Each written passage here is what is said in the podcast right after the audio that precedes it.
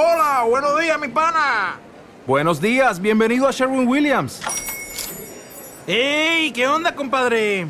¿Qué onda? Ya tengo lista la pintura que ordenaste en el ProPlus app. Con más de 6.000 representantes en nuestras tiendas listos para atenderte en tu idioma y beneficios para contratistas que encontrarás en aliadopro.com. En Sherwin Williams somos el aliado del PRO.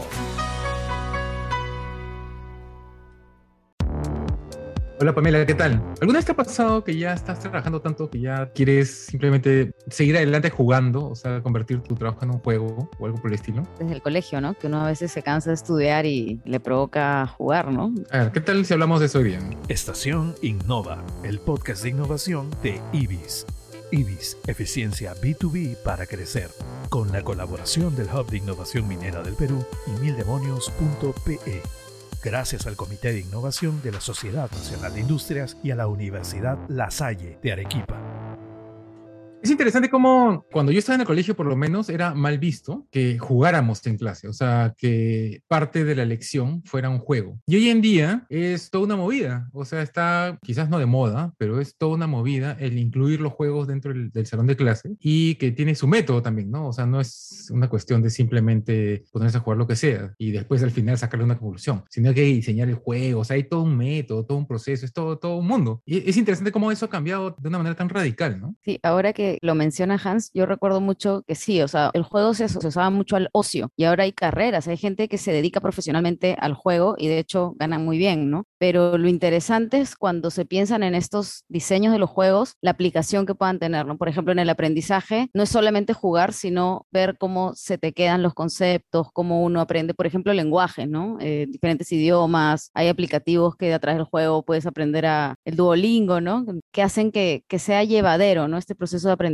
Ah, y lo que pasa es que mucha gente cree que la memoria es como un cajón, ¿no? Tú metes cosas y después abres el cajón y la sacas. Pero la verdad es que la memoria es algo bien maleable. Y trabaja asociando, o sea, hay, hay gente que tiene diferentes tipos de recordación, ¿no? que asocia más a cosas visuales, a olores, a oído. Entonces, en la medida que lo que quieras retener se asocia a una experiencia, es mucho más fácil, ¿no? Para el cerebro hacer ese ingreso de información. Por ejemplo, en teoría conductual hay experimentos, te preguntan cuál es tu libro favorito. Tú, por ejemplo, ¿cuál es, cuál es el libro favorito que más te ha gustado en la vida? Ay, a mí me gustan Los Pilares de la Tierra, de Ken Follett. Y ahí, ¿cómo se llaman los tres principales personajes? Ah, ni me acuerdo. ¿Ya ni ves? me acuerdo. Eso es lo que suele pasar con todo el mundo, que suele decir un libro, puede decir algo de Julio Verne, lo que sea, pero cuando preguntas detalles, como cómo se llaman los personajes principales o en qué año sucede, la gente no se acuerda del detalle. Tú lo que te acuerdas es el sentimiento que tuviste. con La historia, lo que te hizo sentir. La, la historia también, pero lo que más te llama a decir eso es el sentimiento que tuviste cuando lo leíste, porque los sentimientos sí se quedan impregnados en tu memoria. Entonces, eh, vincular un sentimiento a un conocimiento es la manera más efectiva de aprender.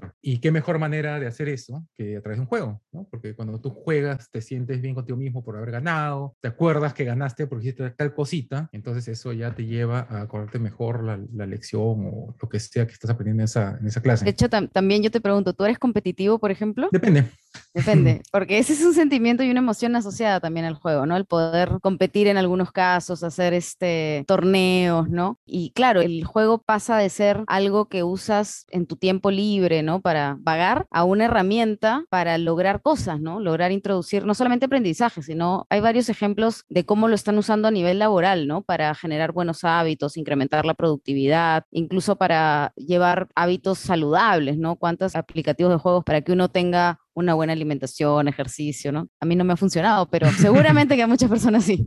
Claro, ahí el truco es el, el hackeo, ¿no? Ha- Hackearte a ti mismo. Entonces, una recomendación que se hace, por ejemplo, en teoría conductual también, ¿no? Que es que una persona no es la misma a lo largo del tiempo. Entonces, tú, Pamela, eres un personaje cuando estás de compras, si tú haces tus propias compras para tu casa, que otro personaje que también se llama Pamela, parada frente al refrigerador decidiendo si va a picar algo en la noche. Supuestamente picar en la noche, cositas, o sea, galletitas, lo que sea, eh, no es Es saludable. un mal hábito, sí. ¿no? Claro, es un mal hábito, pero en ese momento tú quieres eso. Ujú. ese personaje que también se llama Pamela está ahí y quiere esos piqueos. Y si están ahí frente a ti, es bastante probable que te los comas. Pero si tú en el supermercado tomas la decisión por ambas y dices, no, no voy a comprar piqueos porque después me van a dar ganas de picarlo en la noche, pero ahorita tengo la voluntad para no A hacerlo. menos que vayas a comprar con hambre.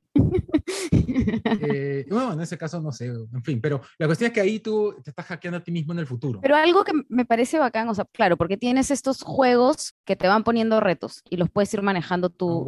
Claro, te ayudan porque ganas puntos, exacto. Y hay otros en los que tú puedes generar un espacio donde más de una persona está. Entonces ahí hay otras dinámicas que también pueden enganchar más fácil porque hay una interacción, hay una competencia, hay puntos bonus, hay premios, ¿no? Entonces creo que es bastante interesante también. Ahora creo que la pregunta es porque juegos es una tendencia, ¿no? Es una tendencia en lo laboral, en el estilo de vida, en los hábitos pero qué juegos se enganchan con uno, ¿no? Porque si no llegamos a la aplicación, igual incluso en nuestra niñez hay juegos que nos gustaban más que otros, ¿no? Lo que pasa es que hay perfiles.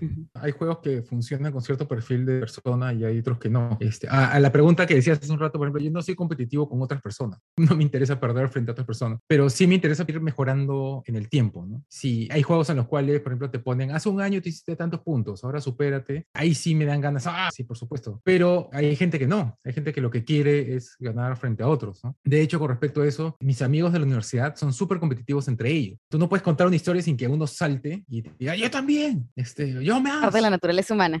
no sé, pero mis amigos del colegio no. Esos son mis amigos de la universidad, son súper competitivos, pero del colegio no, son recontra relajados. Hay uno, por ejemplo, que renunció a su trabajo y ahorita trabaja diseñando letras, diseñando fonts. No gana nada, pero esa es su diversión de un tiempo, ¿no? El perfil es otro, Sí. dependiendo de cuál es la experiencia que uno está buscando. Sí, pero hay de la variedad de juegos, también la variedad de aplicaciones. Hay algunas que están, algunas startups que están diseñando aplicativos con propósitos sociales, ambientales, que me parecen bien bacanes. Hay, hay algunas que transforman, digamos, los puntos en cosas concretas o el mismo juego termina reduciendo tu huella de carbono, ¿no? Tu consumo de energía. Es bien interesante, pero claro, debe ser más complejo porque involucra también otros actores que puedan querer hacer este juego un reto más allá de lo personal, ¿no? Hay un economista que se llama Sendil Mulainatan, escribió un libro que se llama Escasez, y él decía que del juego salen las ideas. Por ejemplo, él contaba que compraron un Oculus Rift, Ujú. ¿no? este, este aparatito Los visores. Claro, de realidad aumentada, que lo compraron por un instituto y que todo el mundo, o sea, que tú sacabas un turno para usar el Oculus Rift y investigar cómo podían aplicarlo a una serie de cosas que estaban haciendo, y todo el mundo lo sacaba para jugar. Ujú. O sea, y después te decían, ay, pucha, esa vaina que has comprado, todo el mundo está jugando, está perdiendo el tiempo. Y él decía, no, no están jugando, porque de esos juegos, para estar experimentando, ¿qué mejor manera de experimentar con una nueva tecnología que jugando? Y de jugar es que están descubriendo los límites de esta tecnología y con eso les van a dar ideas para, digamos, las aplicaciones que necesitan. ¿no? Y de hecho, el Oculus Rift tiene un montón de aplicaciones. La mayoría de gente se lo compra para jugar, ¿no? Pero tiene un montón de aplicaciones Para capacitaciones. en educación, por ejemplo, capacitaciones. Ujú. O una vez conocí a una persona que su hija tenía problemas de aprendizaje, pero con el Oculus Rift todo se superaba. Me mostró cómo en tres dimensiones ella organizaba su pensamiento, digamos, ¿no? O sea, ella aprendió una lección y tomando nota con lápiz y papel no era tan efectivo como con el Oculus Rift y estar escribiendo en tres dimensiones alrededor de ella.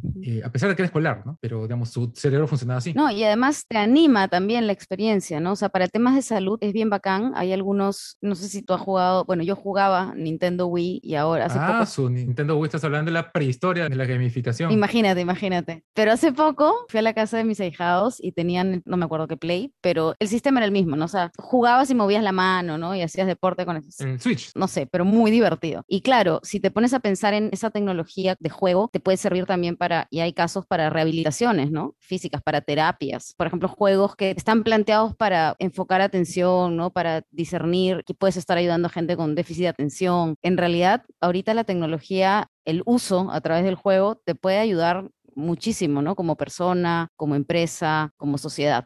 Una vez yo participé de un proyecto para diseñar unos juegos y uno de los especialistas en gamification que había ahí, de hecho, Philip Chu, no sé si lo conoces, ha tenido un programa de televisión, es alguien mediáticamente conocido. Él nos decía que había una confusión bastante común cuando se armaban estos productos, porque para que un juego sea juego, el final tiene que ser abierto, por definición. O sea, cuando tú juegas ajedrez, por ejemplo, el final es abierto, no se sabe cómo vas a matar a la reina, quién va a ganar, tiene que estar abierto. En cambio, hay muchas veces en las cuales profesionales, ejecutivos dicen, ya, ya, ya, hay que diseñar un juego para que la gente aprenda cómo se usa algo o lo que sea. Y ellos quieren definir el final. Y dicen, bueno, y va a acabar en esto. No va a acabar en que la persona va a entrar por un cuarto y ahí se le va a premiar. Y tú tienes que hacerle recordar que no, que para que sea un juego, el final tiene que ser abierto, tiene que tener varios posibles finales. Puedes ganar o perder o, o lo que sea. Y que eso lo convierte en juego. Si no, es otra cosa, es una experiencia, no sé. Un procedimiento. Claro, es una forma lúdica de transmitir información o algo por el estilo. Y bueno, yo por lo menos me quedo con la idea de que ahora tras los juegos se mueve muchísima gente. O sea, yo me quedo sorprendida con estos juegos tipo Dota, ¿no? Donde tanta gente crea su universo y es más, ya está customizado, ya tienes tus chiches, ¿no? Que vas adquiriendo y por ahí monetizan también, ¿no? Y de hecho, la cantidad de los torneos, la cantidad de gente que se pega es, es impresionante. Pero eso es como una realidad, ¿cómo se dice? Virtual. Una realidad virtual, Sí. exactamente. Realidad virtual. Ese es otro mundo Otro completamente. De hecho, de eso podemos hablar en otro episodio. Estación Desde el requerimiento interno y la recepción de facturas y guías hasta el transporte de tu mercancía, conoce la solución digital que simplifica todos tus procesos. B2M libera el potencial de tu cadena de suministro. Conoce más en ibis.pe slash soluciones. Y desde este 26 al 30 de septiembre, encuéntranos también en Perumín, Pabellón 4, Stand 456. Ibis, eficiencia B2B para crecer.